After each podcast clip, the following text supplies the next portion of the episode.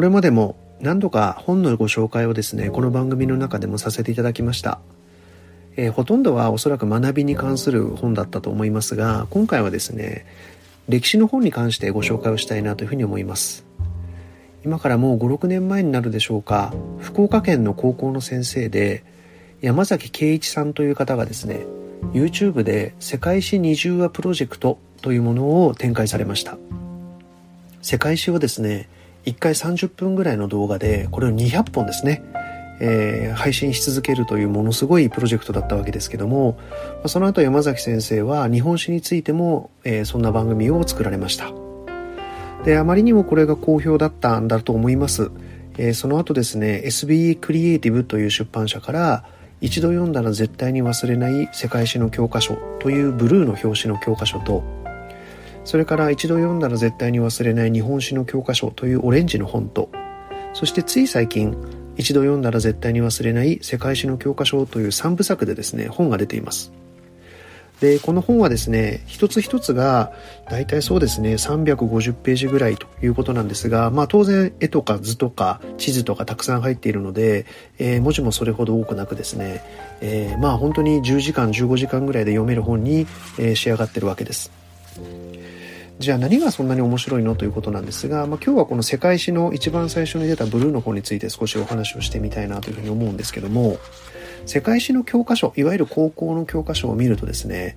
まあ、同じ時代の話を、えー、土地を越えて場所を越えてこうあっちこっち行き渡ってしまうがゆえにですね非常にこうこんがらがってしまって分かりにくいというのが一般的だと思います。で山崎先生はそこの問題点を解決するためにこの本の中ではですね例えばヨーロッパの歴史をずっと古代からですね例えば100年戦争ぐらいまで縦にこうかけてみる。そしてそれが終わると今度は中東これをオリエント文明あたりから、まあ、本当にそういうこう近代に近いところまで追いかけてみる。次にインドを縦に追いかけてみる。中国を縦に追いかけてみる。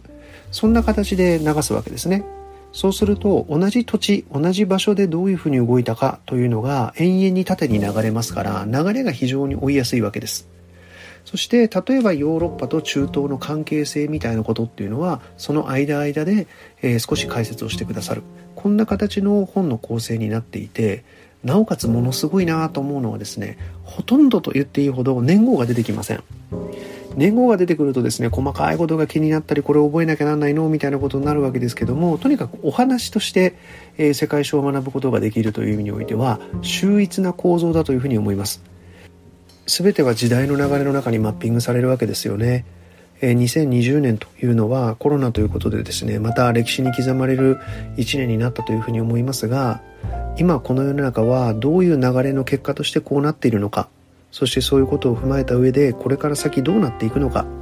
えー、こんな歴史の流れにですね一度思いを馳せてみるというのもいいのではないかというふうに思います。ブルーの本が世界史オレンジの本が日本史黄色い本が世界史の経済版です、えー、3冊読めばですね本当に全体感を持って流れを持って、えー、歴史を体感することができる知ることができるもしくは再整理することが必ずできるというふうに思います。このチャンネルを聞いてくださっている方は、えー、普段はビジネス書を読んでいらっしゃる方多いんじゃないかなというふうに思いますが、えー、年末年始ぐらい少し思考を変えてですね、えー、歴史の勉強をしてみても良いのではないでしょうか。